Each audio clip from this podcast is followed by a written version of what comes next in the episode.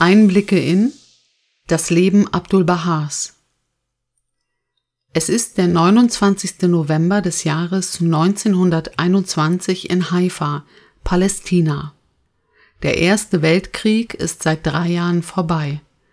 Das Osmanische Reich, welches noch bis vor kurzem den gesamten Mittelmeerraum beherrscht hat, ist zerschlagen. Die Türkei kämpft um eine neue Existenz. Palästina, bis dahin Teil des Osmanischen Reiches, steht seit dem 25. April 1920 unter einem Völkerbundmandat durch Großbritannien. Dieses Völkerbundmandat hat zum Ziel, in Palästina eine nationale Heimstätte für das jüdische Volk zu errichten. An diesem Novembertag zieht ein Trauerzug den Hang des Berges Karmel hinauf, wie ihn Palästina noch nie zuvor und auch später nicht gesehen hat.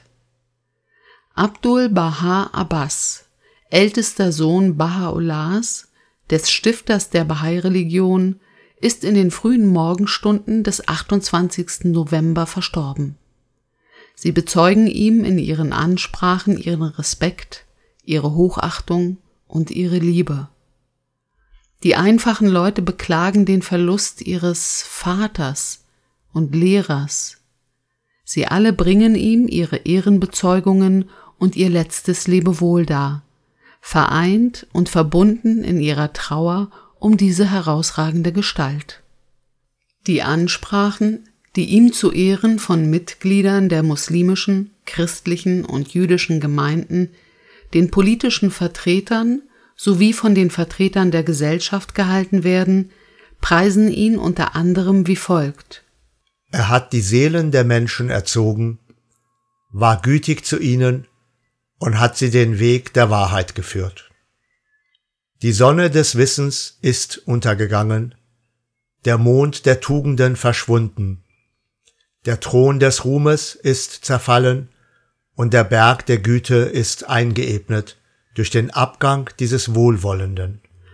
Abdul Baha wird am 23. Mai 1844 in Teheran, dem heutigen Iran, geboren. Er ist der älteste Sohn Baha'u'llahs, des Stifters des Bahai-Glaubens und seiner Frau Asir Khanum. Von seinen Eltern erhält er den Namen Abbas. Den Titel Abdul Baha gibt sich Abbas erst nach dem Hinscheiden Baha'u'llahs selbst. Er bedeutet Diener der Herrlichkeit Gottes und ist Ausdruck der Stufe, auf der sich Abdul Baha selbst sieht. Als der unermüdliche, selbstlose Diener seines Vaters Baha'u'llah und in der Konsequenz als Diener der ganzen Menschheit. Abdul Baha ist acht Jahre alt, als sein Vater Baha'u'llah in Teheran ins Gefängnis geworfen wird. Baha'u'llah ist zu diesem Zeitpunkt einer der herausragenden Anhänger des Bab. Dieser erhob den Anspruch, Stifter einer neuen Religion zu sein. Der Bab erklärte, der Vorbote eines neuen Zeitalters der Gerechtigkeit zu sein, des goldenen Zeitalters, das alle vorangegangenen Propheten angekündigt hatten. Durch den Bruch mit alten Traditionen bahnte der Bab den Weg für eine neue göttliche Botschaft. Seine Lehren finden in weiten Teilen der Bevölkerung großen Anklang, was die religiösen und weltlichen Führer mehr als beunruhigt, und sie reagieren mit äußerster Härte. Der Bab wird verfolgt, eingekerkert und 1850 in Tabriz öffentlich hingerichtet. Vielen seiner Jünger ergeht es ebenso. Tausende werden allein wegen ihres Glaubens getötet. Baha'u'llah jedoch bleibt dieses Schicksal aufgrund seiner adligen Abkunft, seines hohen öffentlichen Ansehens, das er genoss, und der Fürsprache von westlichen Botschaften sowie des russischen Gesandten Prinz Dolgorukow erspart. Jedoch verliert er seinen gesamten Besitz. Das Kind Abdul Baha erfährt in diesen Tagen die Verachtung und Feindschaft der aufgestachelten Bevölkerung, als es auf der Straße von anderen Kindern gejagt und mit Steinen beworfen wird. Nach vier Monaten Haft entlässt man Baha'u'llah aus dem Gefängnis, einem dunklen, verseuchten, unterirdischen Verlies. Abdul Baha ist einer der ersten, der sofort eine Veränderung an seinem Vater wahrnimmt. Abgesehen von den Spuren der schweren Ketten und seiner angeschlagenen Gesundheit umgibt ihn eine neue Aura der Autorität und Majestät. Im Kerker hat Baha'u'llah während eines mystischen Erlebnisses von seiner göttlichen Berufung erfahren, dass er die vom Bab verheißene Manifestation Gottes ist. Nachdem die Obrigkeit den gesamten Besitz von Baha'u'llah konfisziert, zwingt man ihn, binnen eines Monats das Land zu verlassen. Nach unzulänglicher Vorbereitung und gesundheitlich angeschlagen, muss er mit seiner Familie mitten im Winter ohne ausreichende Nahrung oder Kleidung das tief verschneite westiranische Gebirge überqueren. Im April 1853 erreichen sie Bagdad, Baha'u'llahs ersten Verbannungsort. Er lebt dort bis 1863. Anfang des Jahres ergeht von der osmanischen Regierung der Befehl, Baha'u'llah möge sich nach Konstantinopel, dem Regierungssitz des Sultanats, begeben. Kurz vor der Abreise verkündet Baha'u'llah einigen nahestehenden Anhängern und seiner Familie in einem Garten am Fluss Tigris, dass er der vom Bab verheißene Offenbarer Gottes sei. Während dieser zehn Jahre Exil in Bagdad wächst Abdul Baha immer mehr zu einer unersetzlichen Stütze für seinen Vater heran. Schon vor seiner Erklärung in Bagdad hat der Umfang und das Maß der Offenbarung Baha'u'llahs immer stärker zugenommen. Daher beginnt Baha'u'llah immer mehr Aufgaben an Abdul Baha zu übertragen. Er lässt sich immer öfter von ihm vertreten, vertraut ihm die Abschrift seiner Sendbriefe und Tafeln an und lässt es zu, dass er von Abdul Baha nach Kräften gegen seine Widersacher geschützt wird. Konstantinopel ist allerdings nur ein kurzes Intermezzo auf dem Verbannungsweg Baha'u'llahs und seiner Familie. Es folgen Edirne und Akka als letzte Station. Sie erreichen diese Gefängnisstadt des Osmanischen Reiches im August 1868. Hier wird die Gruppe Verbannter, zu denen auch Abdul Baha gehört, zunächst für zwei Jahre in der örtlichen Kaserne eingesperrt. Die hygienischen Zustände und die Verpflegung sind so erbärmlich, dass die meisten erkranken. Abdul Baha übernimmt die Pflege und bemüht sich um Verbesserung der Haftbedingungen bei der Gefängnisleitung. Sein souveränes, zugleich aber auch gütiges und einfühlsames Auftreten sorgen mit der Zeit dafür, dass die Gefängniswärter ihren ungewöhnlichen Gefangenen gewisse Zugeständnisse machen. Dies ist der Anfang von Abdul Bahas humanitärem Wirken in Akka. Als die Gruppe nach etwa zwei Jahren aus der Kaserne entlassen wird, stellt man sie unter Hausarrest und bringt sie in verschiedenen Häusern in Akka unter. Nun tritt Abdul Baha immer häufiger als Repräsentant Baha'u'llahs auf, wenn es um Kontakte zu offiziellen Stellen oder Persönlichkeiten des öffentlichen Lebens geht. Die Fürsorge für die Armen und Kranken unter den Bürgern Akkas wird zu seiner täglichen Aufgabe, denn die Lebensumstände der Bevölkerung sind katastrophal in allen Bereichen. Er unterstützt die Bedürftigen und sorgt für ihre ärztliche Versorgung. Sein karitatives Wirken, gepaart mit seiner außerordentlichen Liebe zu allen Menschen, führen mit der Zeit zu einem Sinneswandel unter der ursprünglich feindlich eingestellten Bevölkerung Akkas. Bald schon suchen einfache Menschen, aber auch örtliche Vertreter der Regierung in vielerlei schwierigen Fragen Rat bei Baha'u'llah. Und Abdul Baha lenkt den Besucherstrom, indem er alle liebevoll empfängt und umsorgt. Nach zeitgenössischen Berichten beeindruckt Abdul Bahas Persönlichkeit jeden, der ihm begegnet. Einer, der ihn in Akka trifft, ist der britische Orientalist Edward Granville Brown. Selten habe ich jemanden gesehen, dessen Erscheinung einen stärkeren Eindruck auf mich gemacht hätte. Ein großer, kräftig gebauter Mann, der sich pfeilgerade hielt, mit weißem Turban und Gewand, langen schwarzen Locken, die fast bis auf die Schultern reichten, mit breiter, mächtiger Stirn, die einen starken Intellekt gepaart mit unbeugsamen Willen verrieten, mit einem Adlerblick und sehr ausgeprägten, aber angenehmen Gesichtszügen. Das war mein erster Eindruck von Abbas. Die spätere Unterhaltung diente nur dazu, die Hochachtung noch zu steigern, die der erste Eindruck in mir hervorgerufen hatte. Selbst unter dem beredten, gewandten und klugen Menschenschlag, dem er angehörte, wird man, so glaube ich, kaum jemanden finden, der beredter und argumentierfreudiger wäre, der anschaulicher erklären könnte, der mit den heiligen Schriften der Juden, Christen und Muslime inniger vertraut wäre als er. Diese Eigenschaften, verbunden mit einer zugleich majestätischen und gütigen Haltung, ließen in mir die Fragen verstummen, wie denn sein großer Einfluss und die Hochachtung zu erklären seien, die ihn außerhalb des Kreises der Anhänger seines Vaters entgegengebracht würde. Die Größe dieses Mannes und seine Macht waren für jeden unzweifelhaft, der ihn gesehen hatte. Im Spätsommer 1872 heiratet Abdul Baha eine junge Frau namens Munire Khanum. Sie haben mehrere Kinder, von denen vier Töchter das Erwachsenenalter erreichen. Am 29. Mai 1892 stirbt Baha'u'llah in seinem Haus in der Nähe von Akka.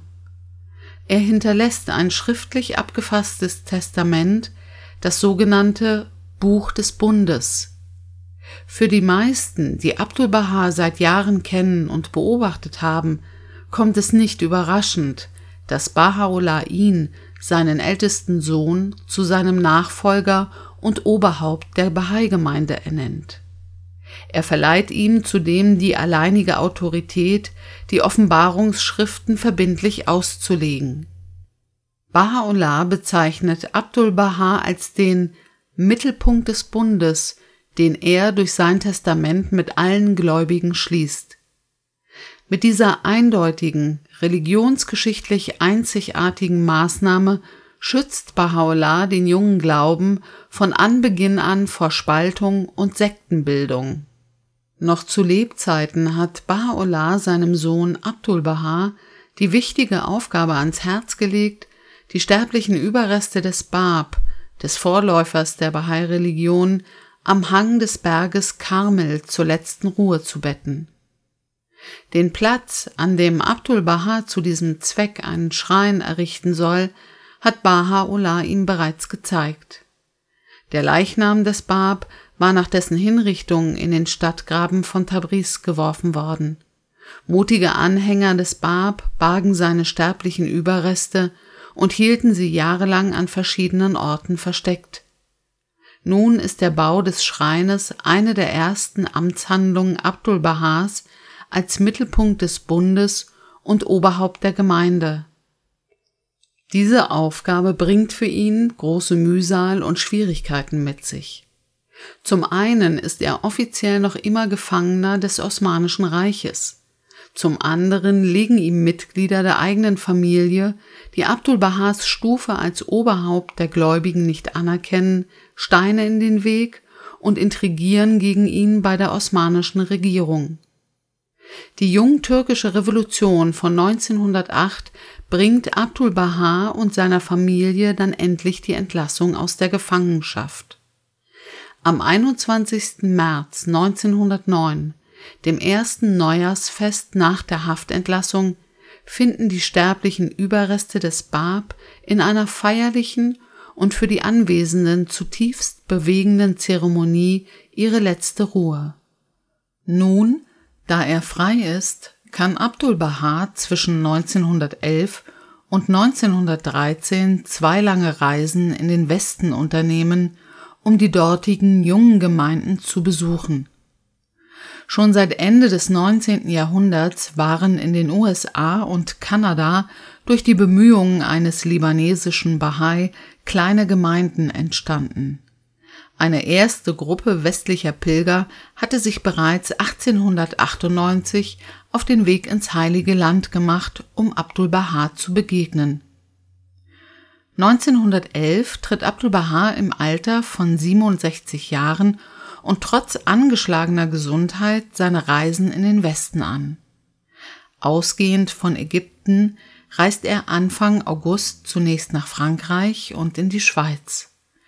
Anfang September setzt Abdul Baha seine Reise in Richtung London fort, wo er am 10. September seine erste öffentliche Ansprache im Londoner City Temple hält. Unter anderem sagt er Dies ist ein neuer Zyklus menschlicher Macht. Alle Horizonte der Welt sind erleuchtet und die Welt wird wahrhaftig wie ein Garten und ein Paradies werden. Es ist die Stunde der Einheit für die Menschenkinder, die Stunde, in der alle Rassen und alle Klassen zueinander finden. Ihr seid von überlieferten, abergläubischen Vorstellungen befreit, die die Menschen im Stande der Unwissenheit gehalten und die Grundlagen wahrer Menschlichkeit zerstört haben. Die Gabe Gottes an diesem erleuchteten Zeitalter ist die Erkenntnis der Einheit der Menschheit und der grundlegenden Einheit der Religion. Der Krieg zwischen den Nationen wird aufhören und durch den Willen Gottes wird der größte Frieden kommen. Die Welt wird als eine neue Welt gesehen werden und alle Menschen werden wie Brüder leben. Durch die Anwesenheit der Briten im Iran sind schon viele Berichte über den Glauben des Bab und später den Baha'u'llahs nach England gelangt. Die neue Religion ist dort also nicht völlig unbekannt. Und so trifft Abdul Baha in London nicht nur Persönlichkeiten aus den Reihen des Parlaments, sondern neben den Bahai vor allem unzählige Menschen unterschiedlichster Herkunft, die von seiner Weisheit und seiner allumfassenden Liebe gehört haben. Er spricht in Privathäusern und öffentlichen Gebäuden, Kirchen und Vereinigungen. Im Oktober reist Abdul Baha nach Paris weiter, wo er eine Reihe von Ansprachen hält, die die Menschen auch heute noch inspirieren. Wegen seiner angegriffenen Gesundheit kehrt Abdul Baha für den Winter nach Ägypten zurück. Am 25. März 1912 tritt er dann seine vielbeachtete Reise in die Vereinigten Staaten und nach Kanada an. Er erreicht New York am 11. April 1912. Nun beginnt eine achtmonatige Reise quer durch die Vereinigten Staaten mit einem Abstecher nach Kanada. Abdul Baha empfindet große Zuneigung zum amerikanischen Volk und rühmt es unter anderem wie folgt. Möge die amerikanische Demokratie die erste Nation sein, die den Grund zur internationalen Verständigung legt. Möge sie die erste Nation sein, die die Einheit der Menschheit verkündet. Möge sie als erste das Banner des größten Friedens entfalten. Mögen sich die Bewohner dieses Landes über das heute materiell Erreichte erheben und solche geistigen Höhen erklimmen, dass himmlische Erleuchtung von diesem Zentrum über alle Völker der Welt strömt. Ohne sich Erholung zu gönnen, trifft Abdul Baha Menschen aller Schichten und Hautfarben, religiösen Hintergrunds und Bildung. Er besucht wohltätige Einrichtungen, hält Ansprachen in privaten Häusern, Kirchen, Synagogen und Universitäten. Er spricht zu seinen Zuhörern von der Einheit der Religionen und der Einheit der Menschheit. Er ruft sie auf, ihre Vorurteile abzulegen, alle Menschen zu lieben und sich für das Wohlergehen ihrer Mitmenschen einzusetzen. Besonders am Herzen liegt Abdul Baha die Abschaffung der Rassendiskriminierung. Durch seine Handlungen drückt er seine Liebe zu allen Menschen aus und ermutigt die Frauen, den ihnen gebührenden Platz in Politik, Wirtschaft und Gesellschaft einzunehmen. Er zeichnet seinen Zuhörern ein Bild von einer friedlichen Zukunft und ermutigt sie, sich dafür einzusetzen. Er warnt aber auch immer wieder vor einem bevorstehenden Krieg, sollten sich die Mächte der Welt nicht besinnen.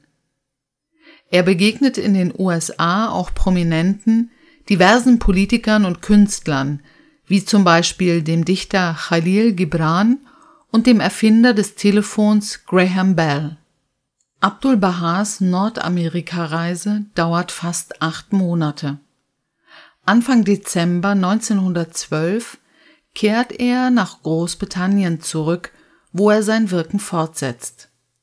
Über Paris reisend erreicht Abdul Baha am 1. April 1913 Stuttgart. Die Stuttgarter Bahai sind überglücklich, Abdul Baha in ihrer Mitte begrüßen zu dürfen und organisieren viele Treffen und Gelegenheiten zu öffentlichen Ansprachen für ihn. Über Deutschland sagt Abdul Baha Ich bin durch dieses Land gereist und finde es außerordentlich kultiviert, wohlgeordnet. Die deutsche Nation ist edel, in jeder Beziehung ist sie ausgezeichnet. Deshalb sind die Deutschen würdig, die Verbreiter des Friedens auch in anderen Ländern zu werden. Es ist meine größte Hoffnung, dass Deutschland der Mittelpunkt für die Verbreitung des allgemeinen Friedens werden wird.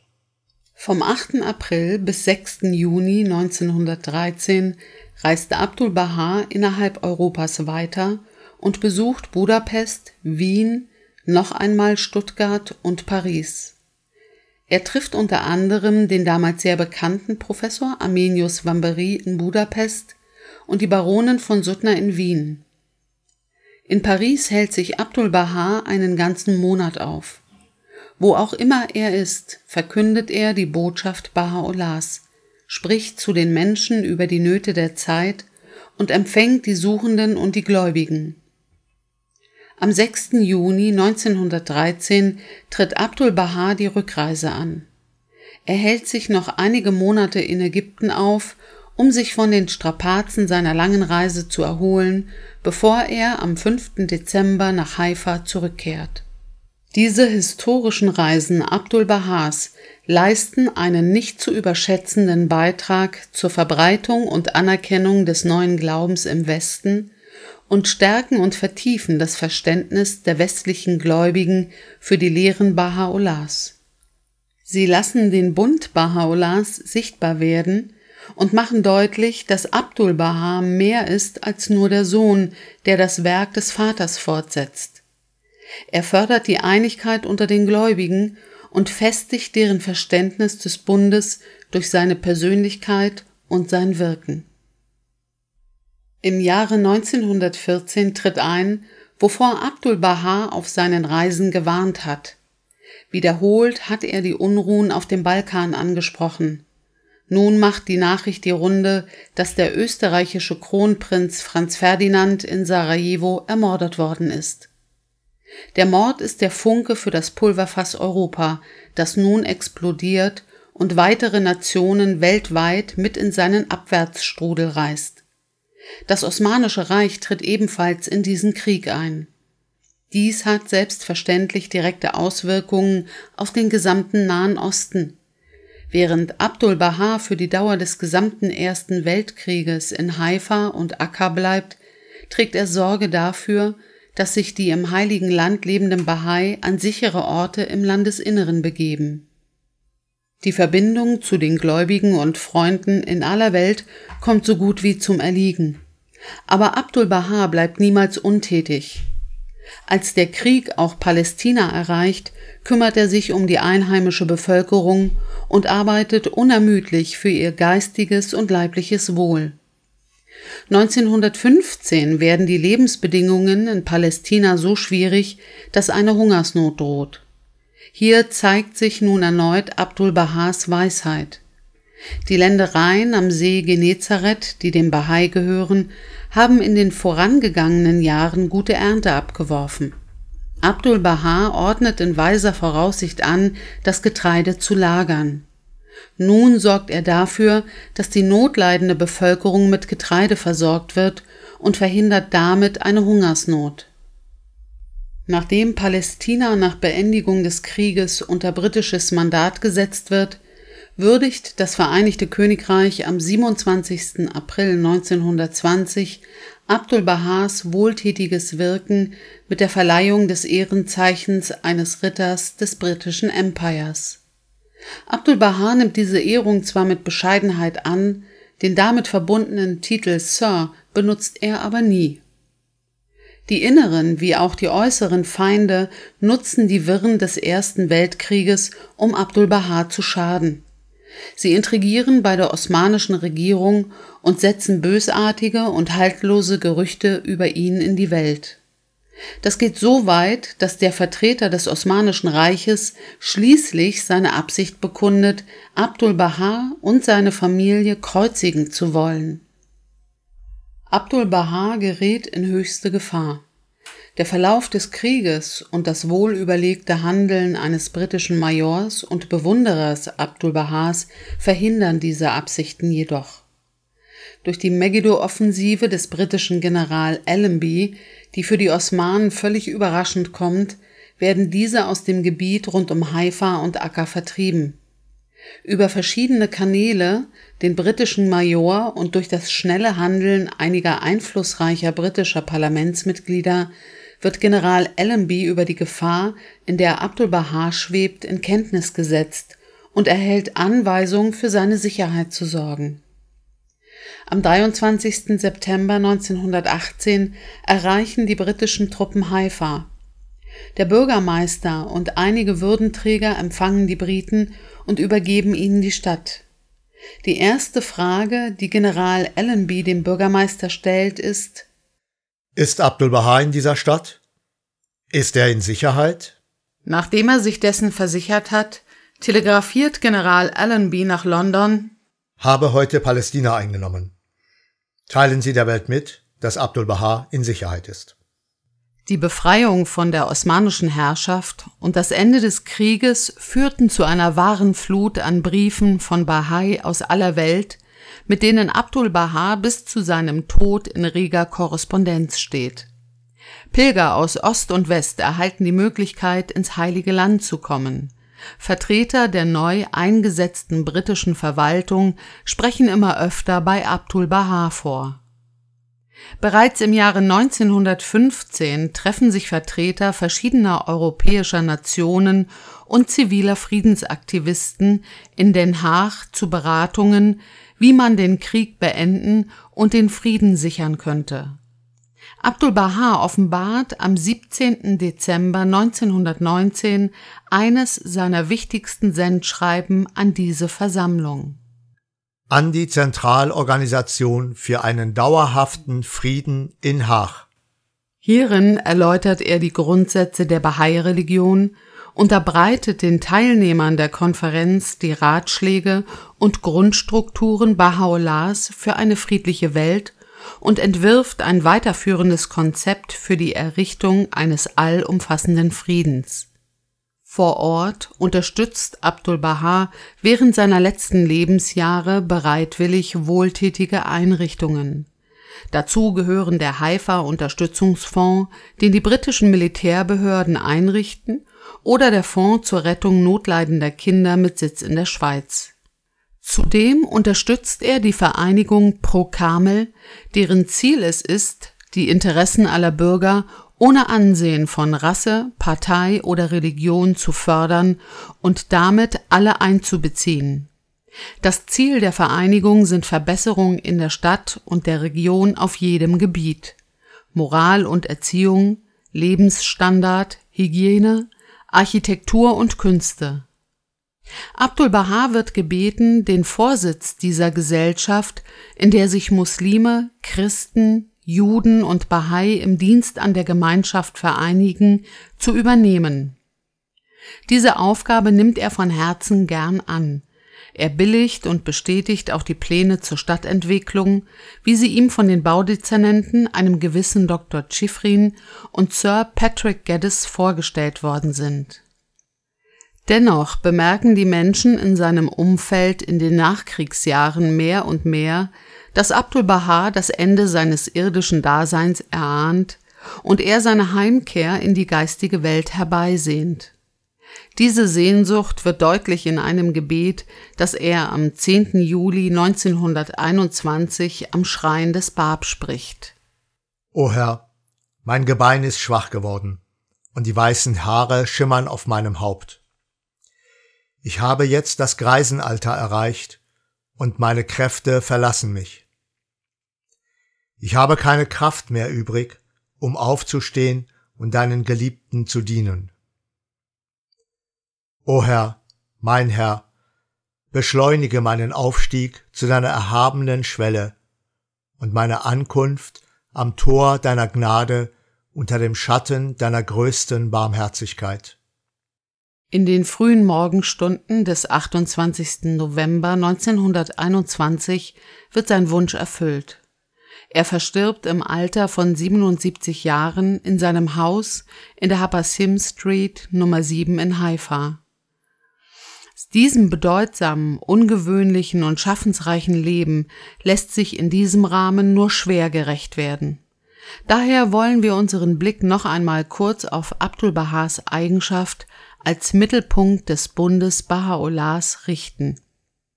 Um der Gefahr der Spaltung entgegenzuwirken und die Einheit, die ja das grundlegende Prinzip der Bahai-Religion ist, zu sichern, schließt Baha'u'llah in seinem Testament einen Bund mit seinen Anhängern.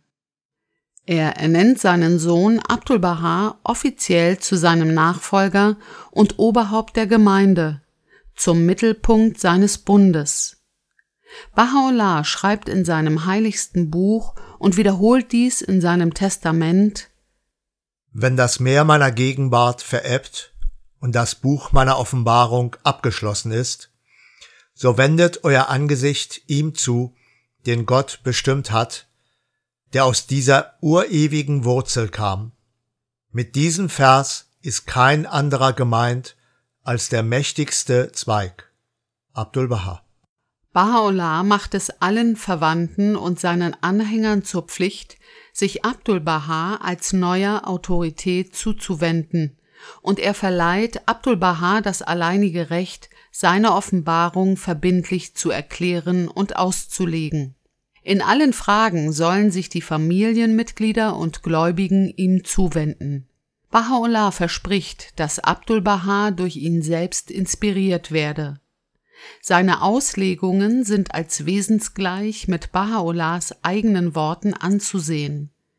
Treue gegenüber Abdul Baha bedeutet Treue gegenüber Baha'u'llah.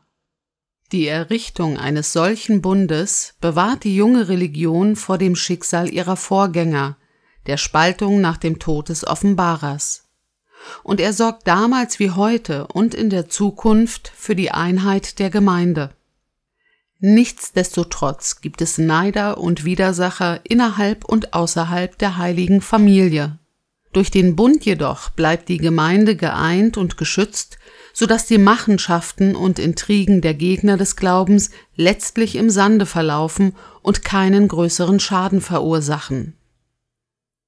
Der Bund Baha'u'llahs ist eine in der Religionsgeschichte einmalige Einrichtung. Ein weiterer Aspekt ist die außergewöhnliche Persönlichkeit Abdul Bahas. Baha'u'llah fordert die Gläubigen auf, sich in allen Dingen Abdul Baha zuzuwenden, das heißt auch sein Wirken und seine Taten als Vorbild zu betrachten. Denn Abdul Baha spiegelt die Lehren Baha'u'llahs in seinem Charakter und seinen Taten vollkommen wider. Von seinen Wegbegleitern und den Menschen, die ihm begegnen, sind zahlreiche Berichte und Begebenheiten seines Lebens aufgezeichnet worden, die den Bahai heute und in der Zukunft eine Orientierung und praktische Beispiele des Verhaltens bieten, an denen sie ihr persönliches Handeln ausrichten können. Der lange Trauerzug und die zahllosen Sprecher bei der Beisetzung Abdul Bahas an jenem 29. November 1921 legen Zeugnis ab über die Würdigung und die Hochachtung für das beispielhafte Leben Abdul Bahas und die tiefe Trauer um den Verlust eines solchen Lebens. Besonders die Ansprache des damals in Palästina gefeierten Schriftstellers Ibrahim Nassas verleiht den Gefühlen der Trauergäste bewegten Ausdruck. Ich weine über die Welt, in der mein Herr gestorben ist. Es gibt außer mir noch viele, die wie ich den Tod ihres Herrn beweinen. Bitter ist der Schmerz, den dieses herzbrechende Leid verursacht. Es ist nicht nur ein Verlust für unser Land, sondern ein Verlust für die ganze Welt. Er hat nahezu 80 Jahre lang das Leben eines Gottesgesandten und eines Apostel Gottes gelebt. Er hat die Seelen der Menschen erzogen, war gütig zu ihnen und hat sie den Weg der Wahrheit geführt. So erhob er sein Volk auf die Höhe des Ruhmes, und sein Gotteslohn wird deshalb groß sein. Es ist der Lohn für den Gerechten. Hört mich, ihr Menschen. Abbas ist weder gestorben, noch ist das Licht Bahas erloschen. Oh nein, dieses Licht wird scheinen in ewigem Glanz. Abbas, die Leuchte Bahas, hat ein bedeutendes Leben gelebt und hat in sich das wahre Leben des Geistes offenbart. Und nun ist er eingegangen in die Herrlichkeit, ein reiner Engel, reich gekleidet in Taten der Barmherzigkeit, edel in seinen unschätzbaren Tugenden. O ihr Mitchristen, ihr traget wohl die sterblichen Reste dieses ewig Betrauernden zu seiner letzten Ruhestätte. Doch wisset mit aller Gewissheit, dass euer Abbas immer im Geiste unter euch leben wird durch seine Taten, seine Worte, seine Tugenden und die ganze Wesenheit seines Lebens. Shogi Effendi, der Enkel Abdul Bahas und dessen von ihm ernannter Nachfolger, fasst die Stufe seines Großvaters so zusammen. Er ist zuerst und vor allem der Mittelpunkt und die Achse des unvergleichlichen und allumfassenden Bundes Baha'u'llahs und sollte für immer so betrachtet werden. Als seine erhabenste Schöpfung, der fleckenlose Spiegel seines Lichtes, das vollkommene Beispiel seiner Lehren. Der niemals irrende Ausleger seines Wortes, der Ausdruck eines jeglichen Bahai-Ideals, die Verkörperung jeder Bahai-Tugend. Der mächtigste Zweig, der aus der urewigen Wurzel hervorging, der Arm des göttlichen Gesetzes. Triebkraft der Vereinigung der Menschheit, das Banner des größten Friedens. Der Mond des Zentralgestirns dieser heiligen Sendung. Musik